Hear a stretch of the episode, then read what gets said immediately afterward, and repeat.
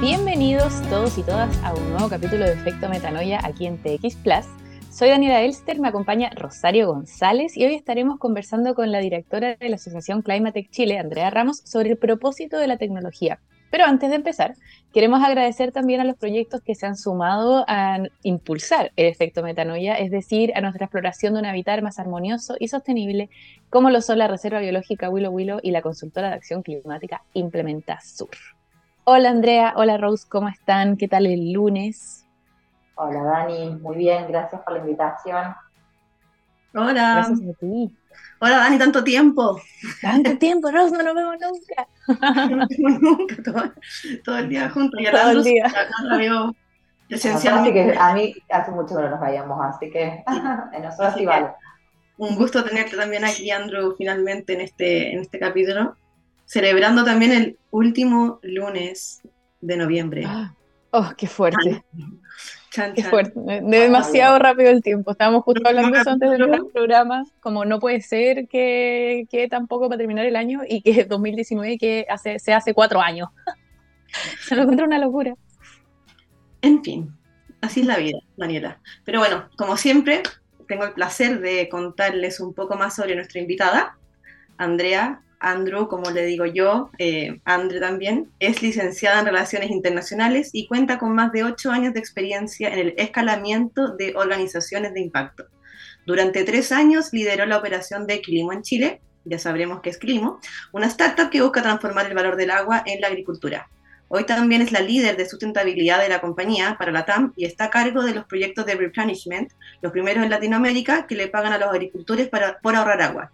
Además, en 2020 fundó la asociación Climatech Chile, que reúne a empresas tecnológicas que en el core de sus negocios resuelven desafíos de cambio climático y actualmente es directora de la misma.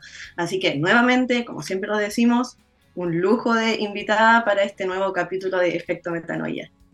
Así que Gracias, muchas chicas. gracias, Andrew. Parece Y- mucho esa descripción, pero Ah, No, es, es. es, es. No, buenísimo. Y bueno, eh, para partir esta, esta interesante entrevista, nos gustaría saber eh, qué hacen en Quilimo, si bien lo dije un poquito más arriba, pero un poquito más en detalle, y también en Climatech Chile. Genial. Bueno, adquirimos una empresa, ya no está en startup, es más scale-up, yo diría, eh, porque ya hace ocho años que estamos en el mercado. Surge en un comienzo para acompañar a los agricultores en hacer más eficiente el uso de agua para riego, siempre con un foco muy fuerte en el impacto y por eso arrancamos, digamos, dedicándonos a la agricultura. Y lo que hacemos hoy es encontrar maneras diversas de acompañar al productor en enfrentar ese desafío enorme que es cómo regar mejor y producir más con menos recursos, ¿no? que es un poco lo que el mundo necesita. Eh, hoy en día estamos con esos que comentabas, lo que son estos proyectos de replenishment, que es un modelo de negocio que comenzamos hace un año y medio, que lo que hacemos es replicar eh, las lógicas del, del mercado de carbono donde entendimos que el productor no se puede hacer cargo solo de este gran desafío e invitamos a las corporaciones, a las grandes corporaciones como Microsoft, Google, Coca-Cola, a, digamos, hacerse cargo de la seguridad hídrica de las cuencas donde ellos operan. Entonces lo que hacemos es, eh, los hacemos partes de proyectos de compensación donde trabajamos con los agricultores la eficientización del recurso del uso del agua y le pagamos al productor por esos ahorros estamos muy contentos porque eso nos está permitiendo llegar a muchos más productores y obviamente cuando al productor le cambias los incentivos, eh, la adopción de la tecnología se acelera, así que en ese sentido está buenísimo. Y bueno, y Climatech es una asociación que nació un poco eh, con otros amigos emprendedores que también tienen empresas de tecnología que están combatiendo la crisis climática y dijimos, al final estamos haciendo esfuerzos todos por separado, desarticulados, y esto es cada vez más urgente, así que necesitamos buscar una sola voz, y así empezó ya hace más de un año esta organización y tenemos más de 28 empresas sociales. Wow, tremendo cómo ha ido creciendo. Qué emoción también, porque bueno, Metanoia también ha estado de la mano con Climatech, así que ha sido entretenido desde el inicio. Así que para los que sí, Porque no lo hablamos mucho, mucho acá tampoco en el programa, de que Metanoia tiene esta otra parte de consultora en comunicación sostenible, ¿no? Y que ustedes con nosotros fue desde un principio de querer avanzar ese camino y de tener las marcas como agentes de cambio, ¿no? esto de impulsar, eh, a lo mejor creo que Climatec es un gran ejemplo de eso también. Y no lo habíamos mencionado antes, pero la Andrea viene llegando de eh, la COP, Así que eso también para nosotros es muy interesante poder eh, analizarlo acá y traer a este espacio radial eh, de efecto metanoia esta, mm, esta reflexión. Entonces quería preguntarte un poquito, Andrea, de mm, cómo fue la experiencia en, Egipto. Eh, bueno, fue una experiencia increíble porque, bueno, tuve la oportunidad de contarle al mundo lo que estamos haciendo con Climate y con Quilimo en Latinoamérica, así que eso ya de por sí es un orgullo en sí mismo. Y después, bueno, toda una experiencia entender ese tipo de eventos, ¿no? Manejar las expectativas, poder comprender los niveles de avance, no es lo mismo cómo avanza el sector privado en una de las partes del evento que a cómo avanza el gobierno, donde dan negociaciones mucho más complejas, mucho más lentas, donde son aparatos burocráticos que hay que mover con muchísima fuerza. Eh, y todo eso yo creo que hasta que uno no lo vive, no lo, no lo puede entender. Así que bueno, fue una experiencia increíble en ese sentido. Y en Me imagino una locura. Sí, no, y, en, y en cuanto a, eh, a Climatec, por ejemplo, ¿cuál fue el rol que, que, tuvieron ustedes ahí en la COP? Vimos varias cosas. En realidad, llega, o sea, yo llego a la COP porque Pro Chile quería llevar a cinco empresas que representaran al país y que estén haciendo, digamos, eh, grandes avances con, con, sus soluciones en contra o, para combatir esta crisis climática. Así que llegamos más, digamos, con el sombrero de Quilimo, pero fuimos yo y otra directora seleccionada, que es la Connie de Sancas, así que obviamente pudimos cumplir este doble rol. Es muy difícil ah, separar el uno del otro porque los dos están súper anclados. Eh, y también otra empresa, de hecho, muy orgullosas porque del gremio, o sea, de las cinco empresas seleccionadas, tres eran del gremio y era un concurso público y abierto, o sea que es, eh, digamos, tiene que ver con, con, el impacto que estamos haciendo, que fuimos Ancas, Kirimo y Cran, eh, así que los tres pudimos ir a contar ahí lo que estamos haciendo. Participamos de un evento de Pro Chile y a mí por mi parte y por Quirimo me invitaron eh, a participar en uno con el Ministerio de Agricultura y otro que tuvo gran impacto que fue el de Fundación Chile, de, donde se presentó el gran trabajo que están haciendo con los escenarios hídricos 2030. Así que, bueno, ahí tuvimos la posibilidad de, explicar y contar nuestra experiencia. Qué bueno ver como un espacio de, difusión también o de vitrina de lo que se está haciendo acá eh, en cuanto a los temas como, como tú decías, como hídricos, también de tecnología, eh, y cómo fue esa recepción también. Em, en primer lugar, aplaudir mucho es difícil cuando uno está metido en un país poder reconocer las buenas prácticas de este Estado, porque uno siempre suele ser muy exigente, pero realmente Chile está haciendo un trabajo incansable y, se nota que esto es una política de Estado que da lo mismo el gobierno, al menos hasta ahora se vienen manteniendo los compromisos y, que Pro Chile haya decidido eh, crear este espacio habla mucho de, de, cuánto el país quiere mostrar lo que está haciendo, así que la verdad que celebrar eso. Eh, y la recepción fue muy buena y muy positiva, no solo en términos de impacto, sino también en términos comerciales. O sea, al final del día, por suerte, hoy yo creo que al fin el mundo entendió de que ya estas dos líneas van de la mano y que no mm. es combatir la crisis climática porque soy bueno, soy ambientalista y me importa el mundo de mañana, sino que esto tiene que ver con un riesgo que están corriendo los negocios eh, y que en esas cuencas hídricas, por ejemplo, estresadas, hablo de tema agua, que es lo que me toca a mí más fuerte desde Quilimo, no solo hay riesgos de que las personas se queden sin agua, sino hay riesgos de que las grandes empresas tengan que dejar de producir. Entonces, afortunadamente, para bien y para mal, porque por un lado es una pena que hayamos llegado a este punto, pero por otro lado eh, hizo que, ya todos se den cuenta y que las empresas se den cuenta, hay un compromiso mucho mayor eh, hacia querer cambiar ciertas prácticas y en ese sentido fue bueno para nosotros como empresas tener la posibilidad de esa vitrina. Y ahí me queda una, una duda, Andrew, de, de, lo que estabas diciendo de las distintas em, instancias en las que participaron allá, de la de Fundación Chile, que mencionaste algo como mm, un plan de cuencas y como, ¿qué es eso? Si nos puedes contar un poquito más. Fundación Chile creó eh, una iniciativa que les invito a verlo, está, está, en la página web, digamos, explicada con muchísimo más detalle, que se llama Escenarios Hídricos 2030, que es un poco una guía para que Chile pueda enfrentar este camino eh, y esta sequía que estamos viviendo. Y presentaron ese trabajo al mundo porque fue un trabajo realmente multisectorial, de muchos años de investigación, de muchos años de trabajo en terreno y con muchas voces representadas, donde finalmente se llega a una solución, digamos, o, a, un, o a un norte, que, que, es el que Fundación Chile sugiere para que Chile siga. Y lo que es muy interesante de ese estudio es que muestra que las soluciones más de moda hoy no son necesariamente las más costo eficientes en ciertas cuencas determinadas. ¿Qué quiero decir con esto? Está súper de moda la desalinización y todos queremos a que Chile desalinice y se ponga a invertir en eso. Fundación Chile muestra que, al menos en la cuenca del Maipo, por ejemplo, que es la más estresada del país, eh, no sería la más costo eficiente.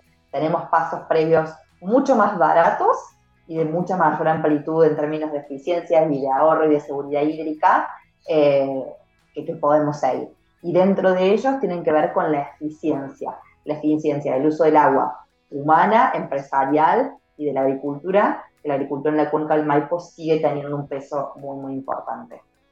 Entonces ahí también nos invitaron a nosotros a contar nuestra experiencia en la cuenca del Maipo. ¿Y cuál es su experiencia en la cuenca del Maipo? Nosotros, bueno, en la cuenca del Maipo venimos, veníamos intentando trabajar desde que Quilimo abrió en Chile, que fue por allá por 2018. Nunca pudimos vender más de 200 hectáreas por, un, por el hecho de que el productor ya está enfrentando un alto riesgo, que es que no sabe si va a tener agua o no. De hecho, en el 2019 muchos productores era, no me interesa que me digas cuándo y cuánto regar, me interesa que me digas qué cultivo dejo de regar para poder tener algo de producción. Entonces, como el riesgo y la adversidad que están viviendo ya es alta, cuesta mucho encima que tengan que incorporar tecnología, porque lo ven como un costo más. Gracias a estos proyectos de replenishment y en dos proyectos específicos que estamos trabajando con eh, Microsoft y con Google, logramos cambiar el incentivo y mostrar al productor que si usa Kilimo no solo ahorra agua, ahorra energía, sino que también le vamos a pagar por lograr eso. Entonces, eso cambió totalmente la conversación, logramos crecer casi 5X en 8 meses eh, y estamos trabajando en casi mil hectáreas de, de, la cuenca del Maipo con productores que, que, esto, que se animaron a subirse y dijeron, bueno, vamos a darle la oportunidad. Eh, y tenemos casos de ahorro que justamente la semana pasada lo fuimos a visitar, un caso de un, de un campo de colina que lleva un ahorro de un 40%. Entonces... Eh, oh, no menor. 40%. Sí, gigante. Así que eh, estamos muy entusiasmados con eso y muestra también cómo todavía hay oportunidades enormes de eficientización en las actividades que ya hacemos antes de pasar quizás a obras magistrales como plantas desalinizadoras. Oye, qué, qué, qué, esperanzador. Este programa me, me da esperanza siempre. en mi conclusión hemos hablado con tantos eh, invitados, entrevistados, que claro, como que quieren hacer las cosas distinto y me encanta ver cómo la, tecnología se está usando eh, al favor de, las crisis que tenemos ahora o de los grandes temas que se están tocando. Andrew, una pregunta puntual. Cuando dijiste eh, al usar Quilimo, ¿cómo, eh, concretamente, cómo, cómo, cómo se usa Quilimo? ¿Es un software? ¿Es un no sé. Genial, exactamente. Quilimo es un software que usa inteligencia artificial y big data, combina muchos datos, los principales son información climática, eh, información satelital, que muestra cómo está haciendo el desarrollo del cultivo. No es lo mismo una planta que tiene fruto que una que no tiene fruto, entonces todo eso lo hacemos como monitoreo satelital. Información de suelo e información propia de los cultivos, no es lo mismo una cereza que un nogal. Y todo eso se mete en una especie de licuadora, para explicarlo simplemente, y el entregable es el productor es una recomendación de cuándo y cuánto regar. La gracia es que acá no hay nada de teórico, sino que la recomendación es semana a semana y tiene que ver con la demanda real del cultivo. Y ahí es donde generamos los ahorros. Muchas veces los productores o riegan como lo vienen haciendo hace 50 años, o lo hacen en base a a, cuestiones teóricas, por ejemplo, un coeficiente de cultivo teórico que creó la FAO hace 30 años, que si bien es un tremendo aporte, todo ha cambiado tanto que ya no sirve porque la realidad es muy distinta y ya creo que nadie se anima ni siquiera a predecir el clima, entonces eh, la gracia de vivimos es que no hay nada de teórico, sino que es real. Eh, y le llega al productor esa recomendación, el productor lo ejecuta y ahí es donde se generan estos ahorros.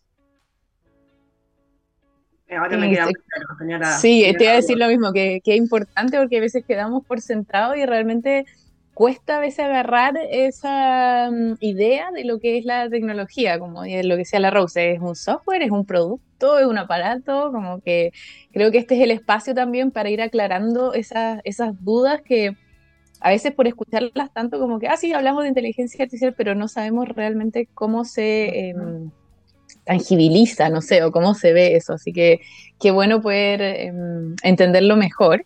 Y...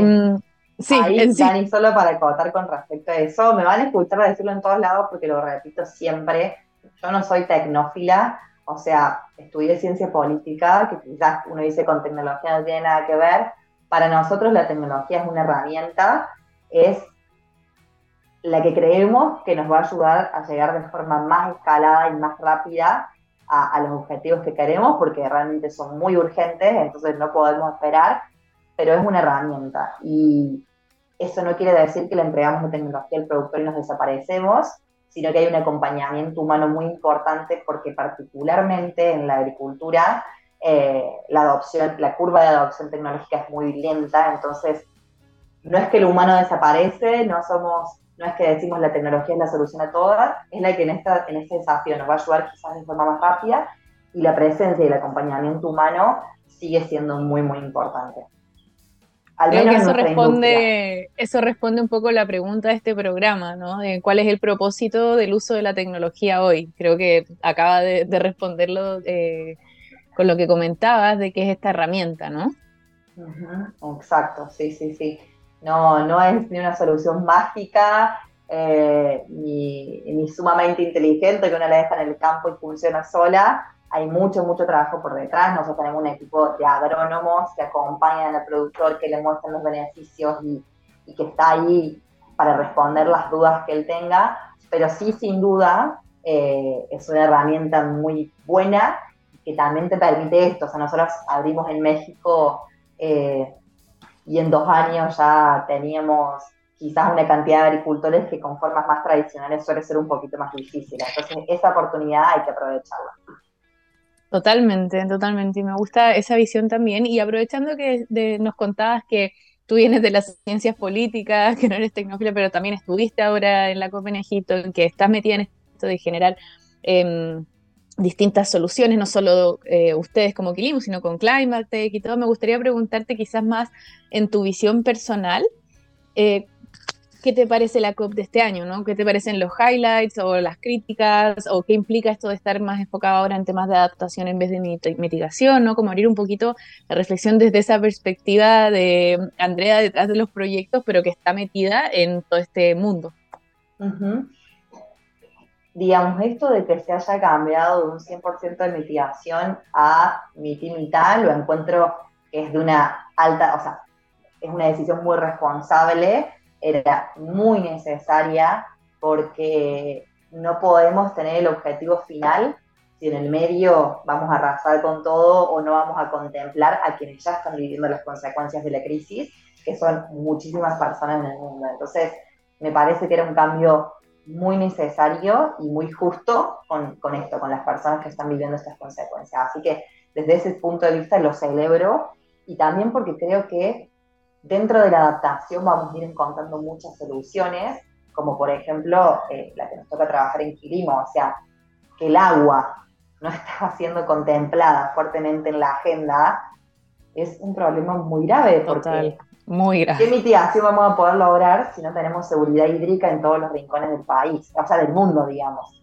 Entonces, desde ese punto de vista, creo que trajo a la, a la agenda temas muy relevantes que se estaban dejando por fuera y en ese sentido los celebro.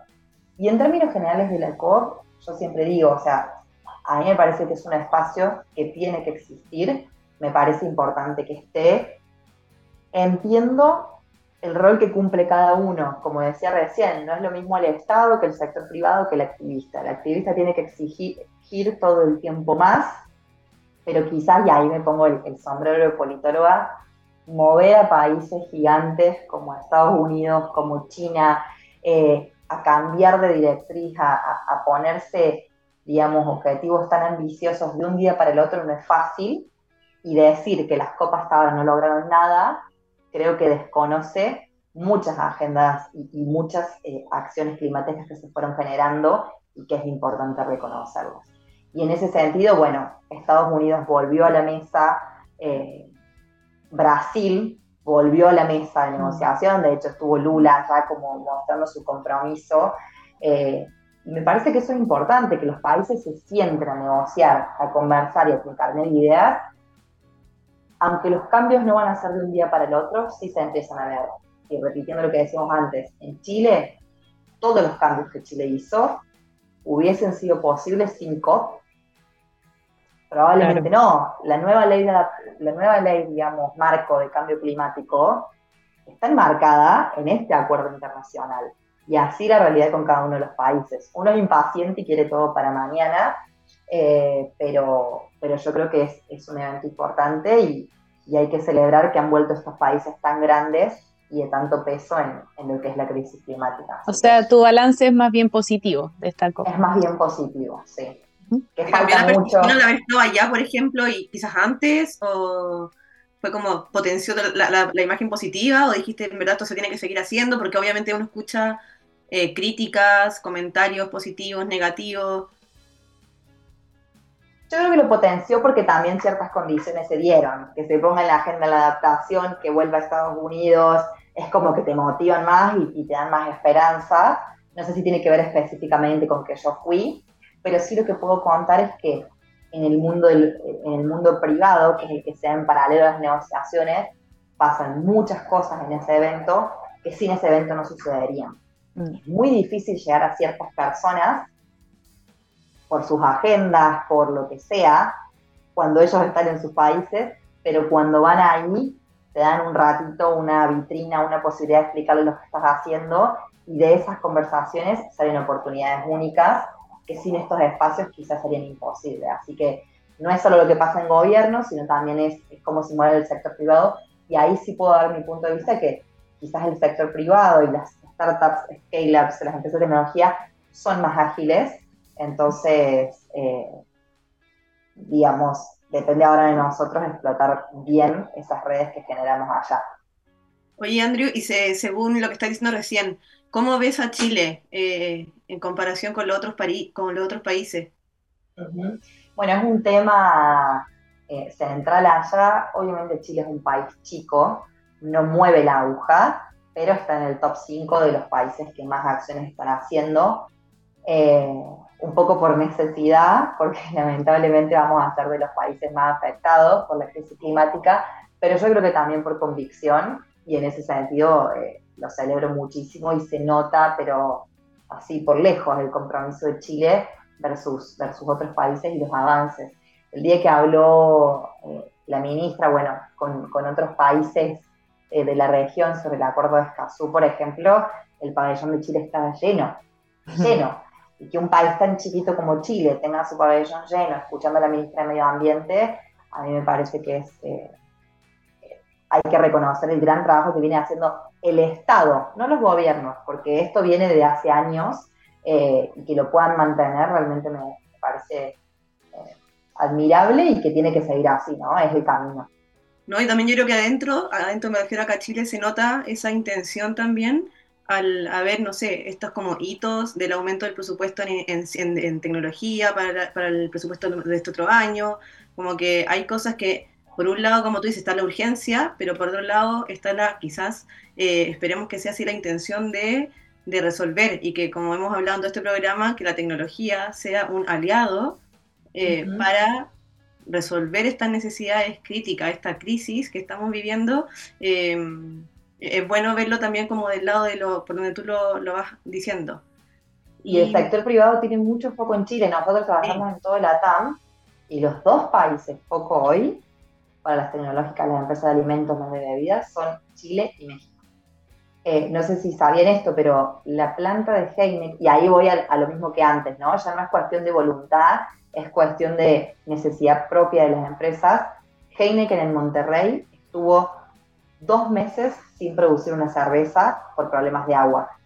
Una planta que está 24/7 produciendo, durante dos meses se tuvo que parar de forma completa. Imagínense lo que eso significa en, costos comerciales, en costos de pagos de personal. Eh, entonces, ya no es tanto de voluntad, sino de necesidad, y ahí el foco de las corporaciones hoy está siendo Chile, puntualmente la, cuenca del Maipo, y, en México son varias las cuencas altamente estresadas.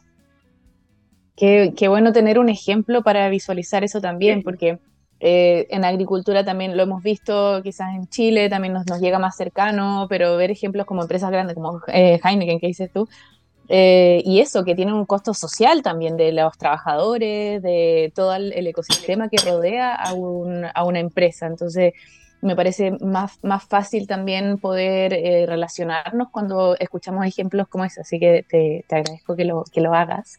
Y un poco para, para, ir cerrando, porque se pasa muy rápido esto, pero también preguntarte cuáles crees tú que serían los principales mitos que existen hoy en cuanto a que la tecnología sea una solución, para, ofrezca ser una solución o un aliado para la crisis climática.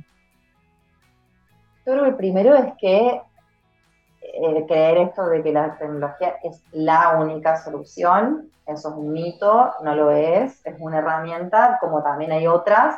Eh, las soluciones basadas en la naturaleza, por ejemplo, fueron parte de la agenda ya fundamental. Claro, son quizás a más largo plazo, son más lentas, pero hoy necesitamos todas, las que nos den soluciones ya y las, y las que nos den soluciones a largo plazo. Creo que otra cosa que se cayó mucho también es esta mirada ultra competitiva entre, entre incluso las mismas tecnológicas. Es como que ya eh, a medida que se va ensanchando el mercado y la urgencia, también nos hace ver que, esto, que no es lo uno y lo otro, sino que somos todos y necesitamos aportar ya. Em, y, mi, consejo es ese, quizás aunque estés en una empresa tecnológica, no olvidarte que quienes van a usar esa tecnología son personas y al final es la persona eh, y como el user-centric eh, eh, lo que tiene que ser el foco, porque si la persona no está convencida, en nuestro caso el agricultor, si el agricultor no ve el resultado y si no logra esta adopción, nada de lo que hagamos va, va a tener sentido.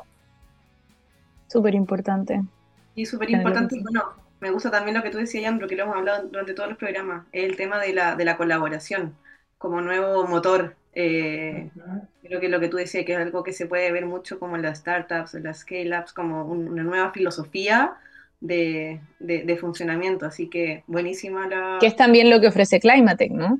Mm. Exacto, exactamente. De hecho, vemos muchas empresas que en algún punto salíamos competencia, pero cambiamos la, la mirada, el foco y, buscamos el espacio de colaboración como el lugar cómodo para nosotros y porque es lo que creemos que estamos convencidos que es lo que el mundo necesita. Y cuando dicen la unión hace la fuerza y es real. Es real. Yo creo que hoy, al menos con las condiciones que estamos viviendo, no queda otra, así que es el camino.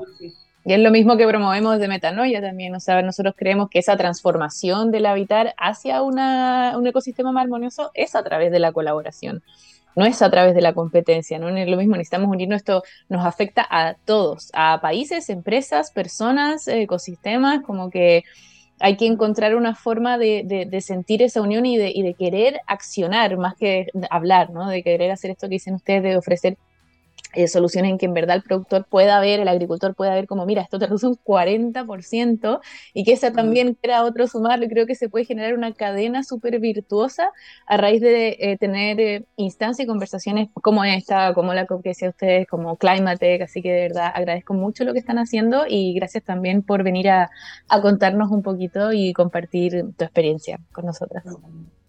Y ahí, solo cortito, como para contarles otro ejemplo, hay organizaciones que lo pueden hacer más, de forma más rápida y ágil, y hay otras que no. Nos pasó con una corpo que estamos trabajando que el área de legal está acostumbrado a la competencia, entonces si otro si, si la competencia compraba proyectos de replenishment, el, el contrato se daba de baja y nosotros vimos como el área de sustentabilidad se peleaba con su propia área legal para decirle, en sustentabilidad, esa idea no funciona. A mí, o sea, necesito que mi competencia también cuide esa cuenca hídrica, porque si no se mueren ellos y me muero yo.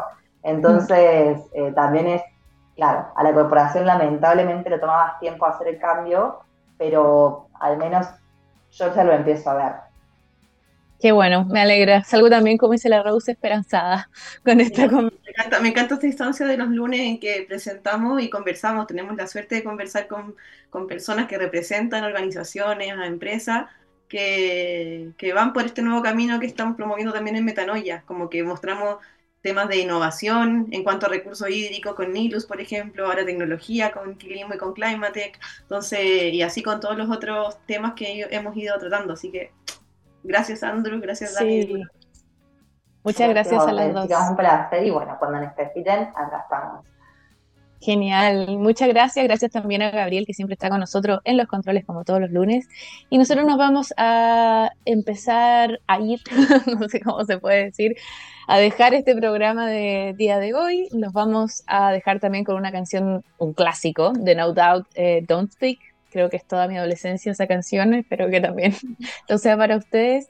Y nos vemos en Efecto Metanoia el próximo lunes, como todos los lunes a las 3 de la tarde aquí en TX Plus. Gracias Andrea, gracias Rose. Nos vemos y que tengan buena semana. Muchas gracias. Buena semana.